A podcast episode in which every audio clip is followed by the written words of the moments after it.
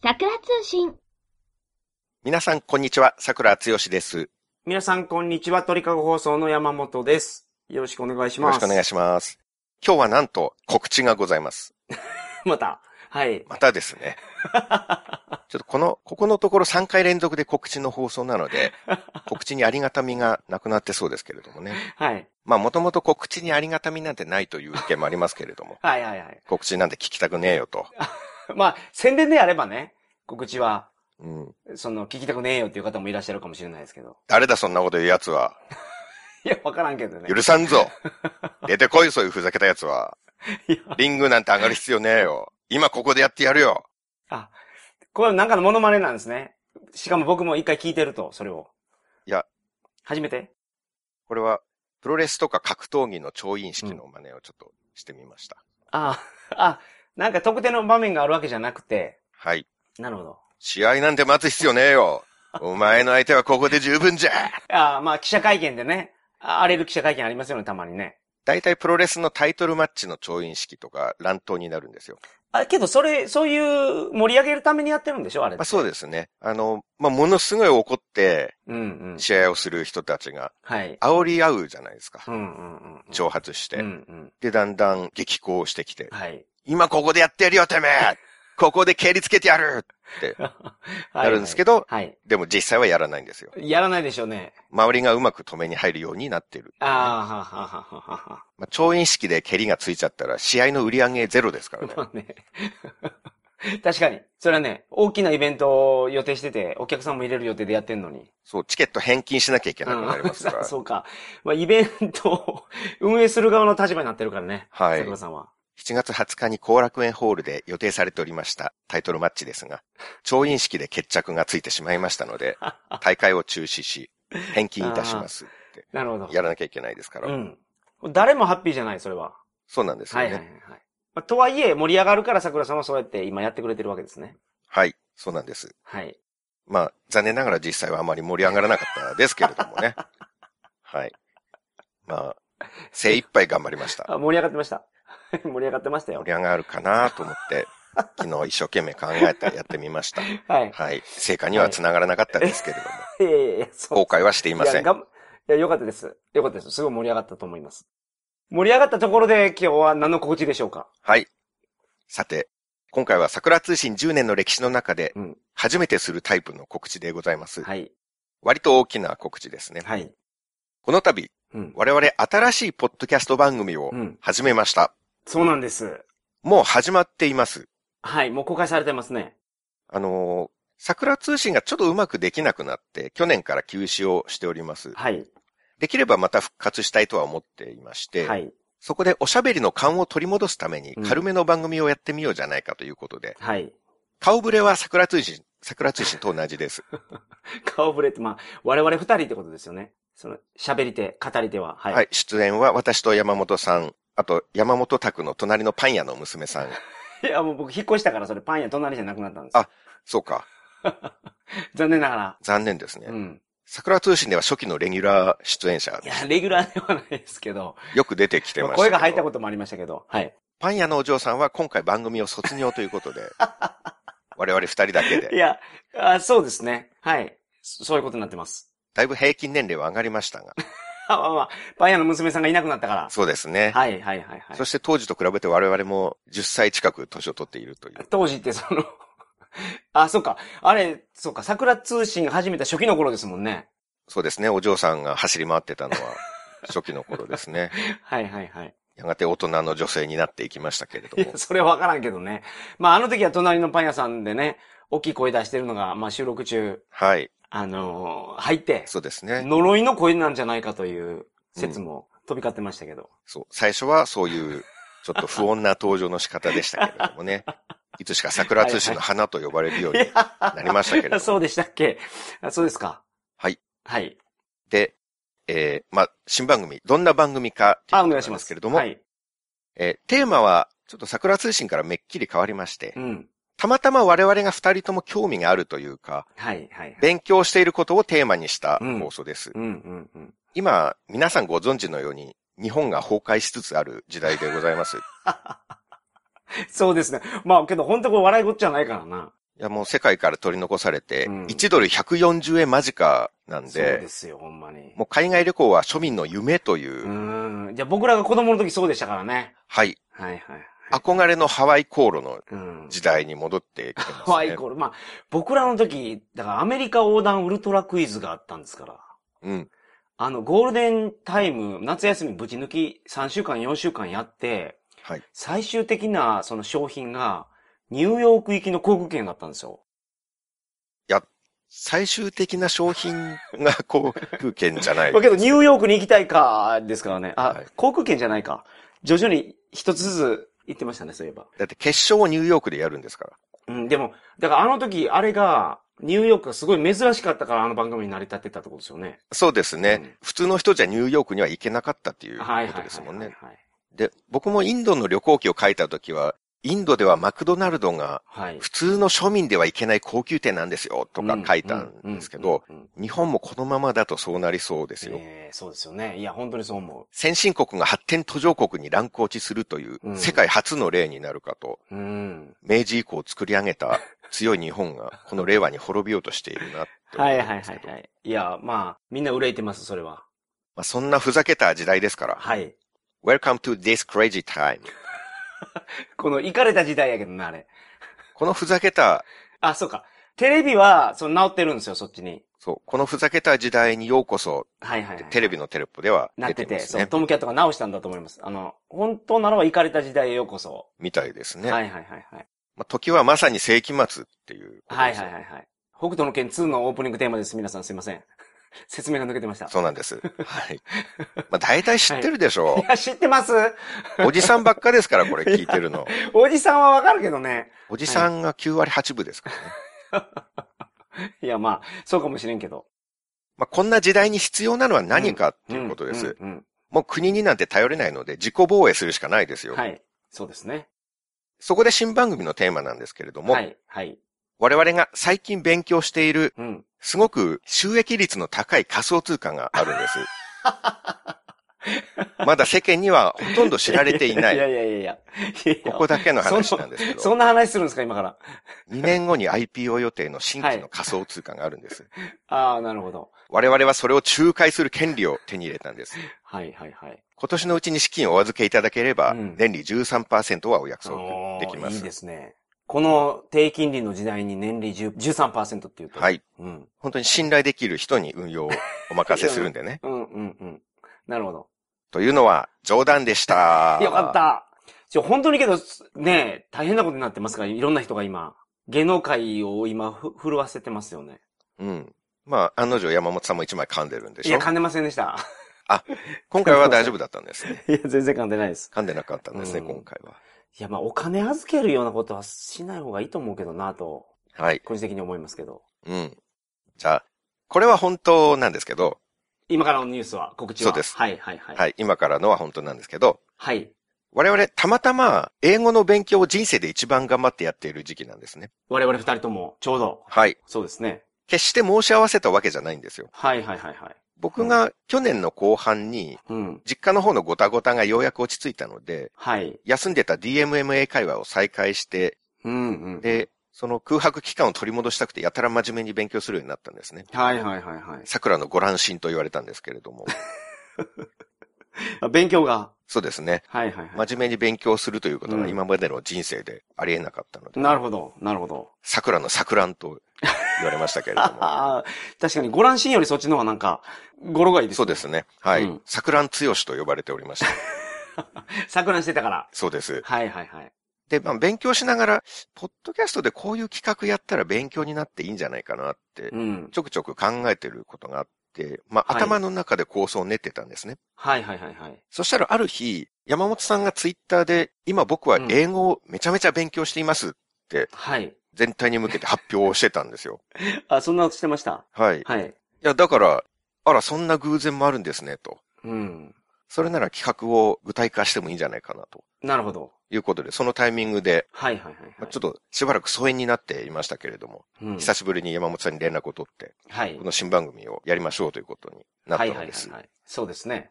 ので、まあ、トークのリハビリも兼ねて、うんさらに二人とも英語力を鍛えるためにちょうどいいかなと思思ってなるほど。確かにこの人にさらすっていうのはね、すごい勇気がいることですから。 そうですね。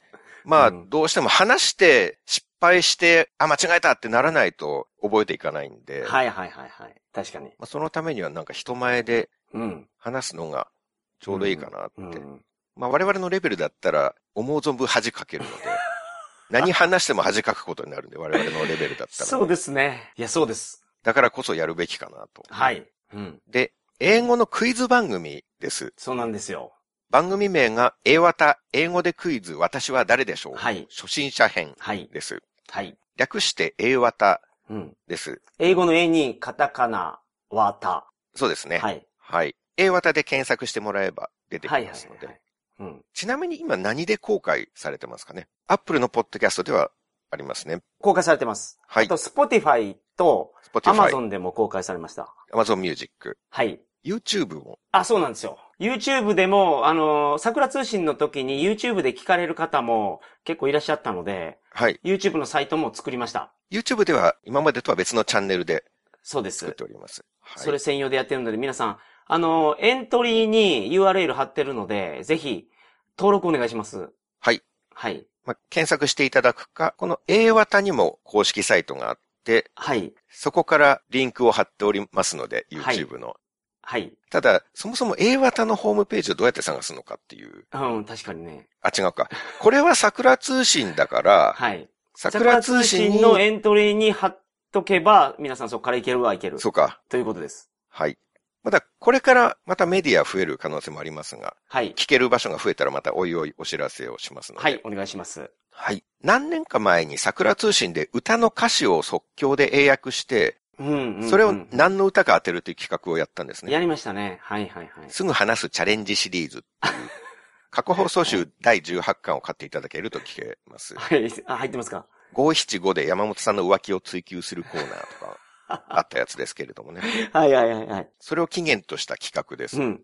はい。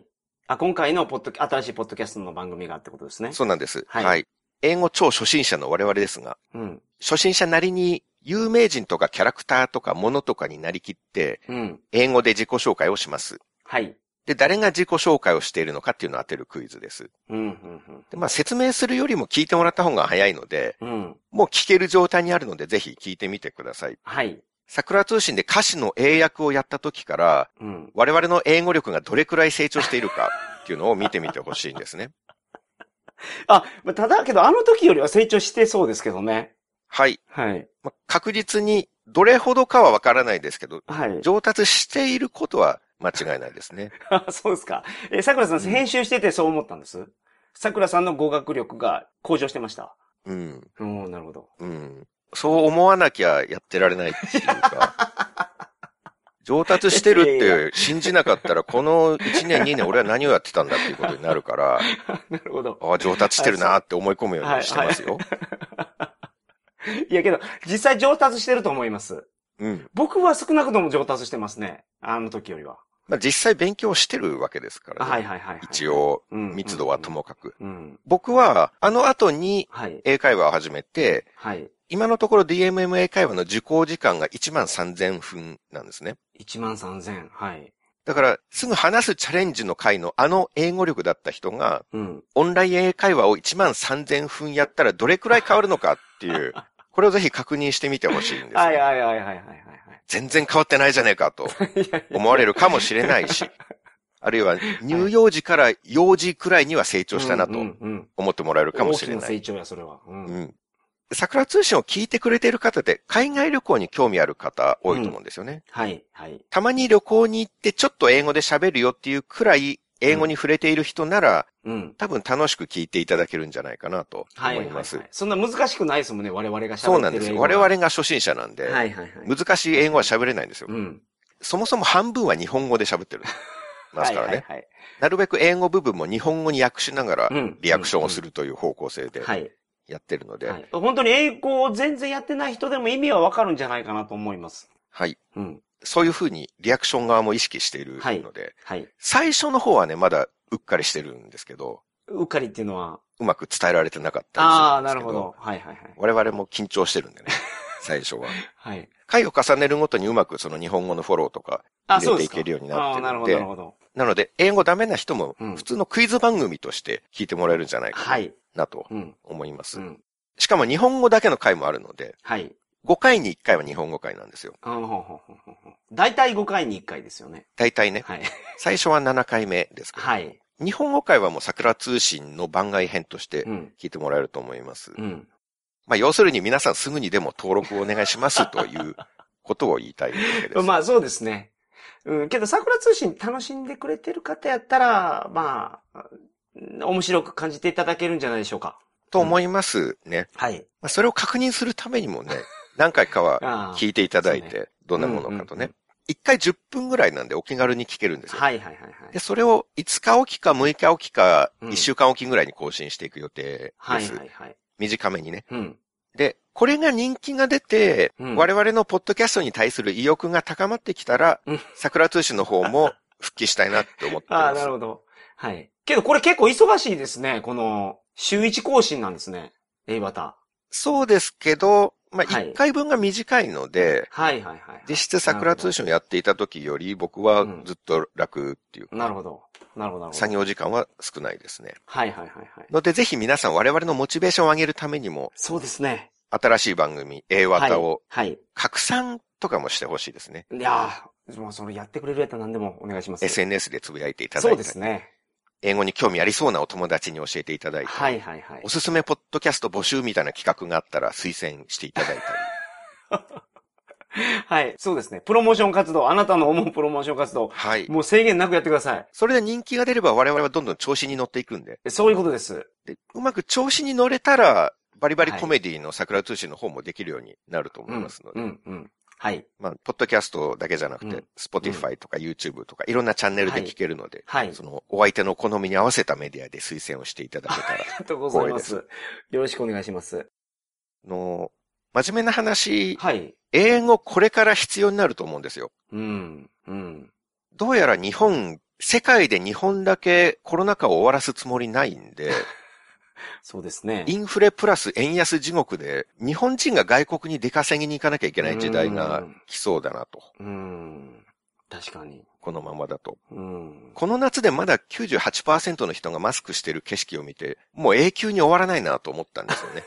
うん。なるほど。世界で日本だけの光景なんで、うん。すでに世界から孤立して、この国だけが一人パンデミック継続中みたいな、幽霊屋敷みたいな既得な存在になってるのに、うん。それでもこの猛暑ですら人々がマスクを外さない国はもう一生感染対策すると思うん ですよ。ああ、この夏マスクを仕切った人が秋や冬に取るわけないですから、そうね。 そうね。で、それでいて先週日本が感染者数世界一になったんですよ。はいはいはいはい。昨日世界の陽性者の3分の1が日本人だったんですよ。もうでも、どこもカウントしてないからでしょう、もあもちろん、う。はいはいはい。カウントすらしてない国ももちろんうんありますからね。。ただ、世界合計60万人うんうんで、はい。日本だけで20万人だったんですよ。なるほどなるほど。これも国民一丸となって世界一の感染対策を続けたおかげですよ。はい。感染対策でも日本は世界一だけど、うんうん。感染者数でも見事世界一を達成したという、2冠ですよ、2冠。2冠達い成。や、まあ、そうですね。まあだから、うん。意味がないってことですから、もうその感染対策が。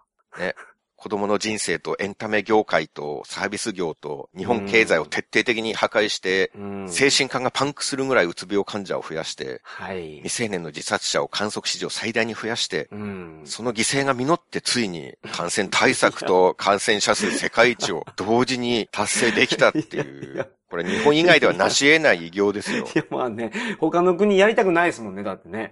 これは狂った国でしか獲得できないタイトルですよ、こんなものは。ああ、うん、そうですね。まあ、そういう悲しい状況ではあります。まあ、これがなくても日本はすごい、もう既得権益がありすぎて何も変えれないから、なんかどんどん貧乏になっていく気がしますね。とどめを刺された感じですね。はいはい。この2年うで。ん。で、マスクイコールコロナ禍なんで、うん。マスクがすなわちコロナを怖がる空気の象徴なんですよ。はいはいはい。、で、マスク取らないってことはコロナ禍は終わらないってことなんで、うんもう日本だけエターナルコロナなんですね。はいはいはい。で、我々おじさんは国と親中するしかないかもしれないですけどう、んうん。若い。い人、お子さん、うん。今の子供たちがおじさんおばさんになる頃には、うん。若い人はみんな国を脱出するのが当たり前で、うん。日本の街ではマスクした老人たちが徘徊してるだけっていう、うウん。ォーストタウンになってることが十分考えられるので、うん、確かに。本当けどアジアとか見てたら10年でこんなに変わるんだなっていうのを実感しますもんね。その、我々は旅行してた頃と、全然東南アジア変わってますからね、今。それは発展しているという意味で、そういうことです、そういうことです。だから他の国が発展して日本がこのまま変わらなかったら、もう簡単に逆転するでしょうから。日本だけは衰退している方ですからね。うーん。まあなのでお子さんとか若い人は、うんこの人生をぶっ壊される地獄の自粛社会から脱出するために、英語を勉強しておいた方がいいと思うんですよね。思います。英語の勉強から逃げれない世代になるかもしれないですね、もう。うん。今の若い方は。桜さんが言う通り、僕らは逃げれた世代なんですよ。英語がなくても、日本語だけで生きていけましたけど、うん、でこの先、日本が貧乏になっていったら、そんなことも言ってられないでしょうからね。そうですね。おじさんたちと一緒に日本で滅びていく か、英語を勉強するか、はい、はい。どっちかの運命を選ばなきゃいけないっていう。はいはいはい。まあ、英語じゃなくてもいいんですけどね。うん。他の外国語でもいいんですけど、はいまあ話者が一番多いのは英語ですから、はい。まあ、英語はそれだけじゃなくて、英語圏だけじゃなくて、なんかもうそのグローバルな言語として、やっぱりね、その実質使われてますよね。そうそう。若い人ほど英語、うん。やっぱこれから大事だと思います。思いますね。うん。で、若い時に英語勉強してなかったおじさんが言うのも説得力ないと思いますけれど も。うーん、なん、なんでやらんかったんやろって思うけど、僕らが子供の時も、そういうおじさんいましたもんね。英語やっといた方がええと。 言ってたおじさん。うん。多分、そのおじさんも、なんで俺若い時英語やってなかったんだろうって後悔してるおじさんでしょうね。はいはいはい。これ、脈々と続いていくんじゃないですか、だから。だから今の若い世代が英語勉強してくれたら、この負の連鎖が断ち切れるんですよ。 そうですね。今のところ、アメリカ建国以来続いている、違う か、イギリス建国以来続いている対話かもしれないですはいはいはいね。いや、でも、イギリスの人が子供に言わないか。若い時に英語勉強しろって。いや、だから日本の文化じゃないですか、これ。日本に英語が入ってきて以来のそう、そういうことや。伝統かもしれないですね。だから、あの、種ヶ島が入った頃ぐらいですよ。種子島はポルトガル人なん あ、で。そうか。あ、なるほど。ただまあ、幕末から英語を喋る人が、はいだんだはいはんい英語を勉強する人うが、んそのジョン万次郎とかをはねい、教えてたわけじゃないいでや、すか。その頃よりは絶対その教材とか、揃ってるはずなんですよね。今の時代の方が。いや、抜群ですよ、便利さ は。そうですよね。一つの単語の意味を調べる時のこのスピード感ですよ。はいはいはい。子供の頃、あの、辞書を引いて調べてたじゃないでうすか。ん。で、なんやったら辞書引かな覚えんみたいな意味わからんこと言われてましたもんね。まあ、辞書を引くことが勉強の一つで、はいはいはいはというい。ことは言われてましたようんね。うんうん。今、言葉をパソコンで打ち込んだ瞬間に意味出てきますからね。そうですね。うん。 iPad で読んでて、わからない単語に指を押し当てると意味出てきます。そうですね。はいはいはいはい。で、しかもオンライン英会話があるっていう。うん。すごい安い値段で。そ。。はいう24時間好きなとこに家にいて、外国の人と喋れるっていう。確か時代に。なんですごい時代や、本当に。だから勉強はすごいやりやすくなってるはずなんですよ。コストもすごい下がってると思います。だから我々おじさん世代と比べたら、うんもうものすごく効率的にはいはいはい。短時間で覚えられるわけですよね。うんうんうん確かに。 まあ我々だってその、ジョン万次郎の時代と比べたら、だいぶ充実してたとは思いますけど ね。だいぶ学ね、校のそれはクラスでできるっていう。はいはい。 ああ、まあそういうことか。え僕らの高校時代ですらってことですね。そうそう。ジョン万次郎の時代よりは。まあそりゃそうでしょう。比べたらね。はいはいはい。ただやってなかったから。そうですね。うん。やれやれと言われても、うんなんで勉強なんかやんなきゃいけないんだよ。うんうんどうせ俺外国なんか行かないもんね、とかっうん。はいてはいはい。言ってうん勉強しないんですよね。うん。で、旅行作家になって後悔するっていう。 大人になって何になるかは全くわからないですからね。はい。多分、ジョン万次郎も言ってたんじゃない ですか。若い時から英語勉強しろって。これジョン万次郎はなんかその、英語を勉強、漂流して拾われたんですもんね、アメリカの船に。うん。ちょっとなんか、あの、例えが違うような気がするけど。ジョン万次郎の生徒とかも ああ、なる思っほてたど、なるほんじゃ。どないですか。いあーや、英語なんか。勉強してどうなるんだよって。あーあー、あー俺は尊王上位派じゃって言って。なんで尊王上位なのに英語勉強しなきゃいけないんじゃって思ってたでしょうね。あー、まあそうかもしれない。それはそうかもしれない。代々繰り返してきてるんですよ、それは。うん、なるほどね。別に集中することがあるから、時代時代で。うん。まあでも今はみんな英語は習得したいと思ってるんじゃないかな。アメリカの初任給が、ん、大卒初任給40万円ぐらいって聞きましたけど、今ね、らしいですね。本当に日本人が海外に出稼ぎに行かなきゃいけないっていう。そういう時代になると思いますよ。なんかビッグマックの値段が倍なんですって。アメリカと日本の違いが。はいはいはい。で、Mac とか iPhone とか、ああいうう海外に転売できるものっていうのは、な他の国に売ったりできるものっていうのはうん、地域差がつきにくいんですって、価は格の。あはあはあ。だグローバル価格になるらしいですけど、はい。はい。ビッグマックはその場所の経済指標になってるらしくて、なるほど。その変動するから。それで言うとビッグマックの価格倍らしいですからね、アメリカ。ビッグマックの1個の値段でその国の経済状況を測るみたいな、っそう、ていビッうのはあビりッまグすマよックね。指数っていうのがあります。そうでうんす、そううんです、そうです。それはビッグマックはそうです。あのー、国によって価格が変わるから。うんうん。そんな時代になりましたそうなか。んですよ。日本が1位の時もあったのにね。ありました。一昔前はうね。ん。あの、バックトゥザフューチャー2ぐらいの時。 時代的に。だからあれに出てくる、あの、博士とかももう日本の製品が欲しいみたいな話してますもんね。バックトゥザフューチャーの中でも。日本が強かった時代ですね。そう、そうです。もう戻ってこないでしょうね、あの時代 は。どう考えたって、この状況いで。やまあそうですよね。この状況であれば。もう一回奮起して追いつかないといけないのに、うん。引き離される一方ですからね。うん。あとなんか、データが出てましたね。その、勉強する時間が大人になって。うん大人になって勉強する時間が圧倒的に日本人は少ないんですって。あと企業が社員にかける教育コストもすごい低かったです。うん。まあそう考えると、はいおじさんたちでも、日本にいながらにしても、うん。他の人たちが勉強時間が少ないのだかそうら、そうそうそう。確かに。割とんうんうん簡単に勝てたりするかもしれないですね。そう今から勉強を始めれば。そうだと思います。おそこでやっぱり英語じゃないですか、んそうなってくると。うんうんうん英語ですね。。用途はめちゃめちゃ幅広いですからね はいはいはいはい。英語は、やっぱ語学何でもそうですけど、初めの期間がね、あんまり楽しくないんですよ。学習の期間があるから。いや、本当にそうですね。で、学習がある程度進むと、道具として使えるようになるんですよ。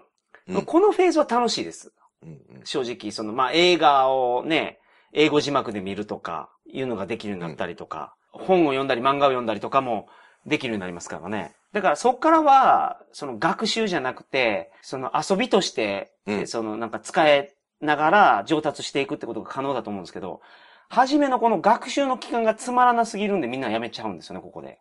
はい。そこをなんとかね、最初の勉強の手助けがはいはいはい、はい。なんとかできればと思います。うん。うんまあ、だからって、英和歌を聞いてもあんまり英語の勉強になると は言えないのがちょっと辛いところではありますけれども。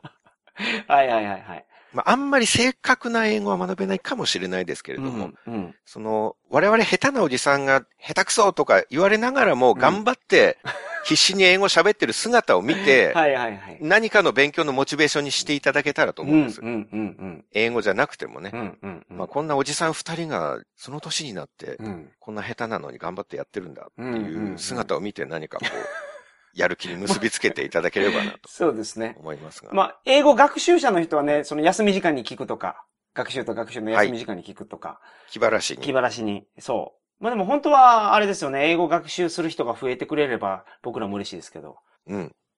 ということなので、うん。ぜひ今この放送を聞き終えたら皆さんすぐ、はい、そうですあね。の、このまま、この足で。これが聞けているメディアでは多分 A ワタも配信されてると思うので、はい、はい。新番組の方もぜひ A ワタ登録、ご視聴のほどをよろしくお願いいたしまよろす。しくお願いいたします。では、以上です。お疲れ様でした。お疲れ様でした。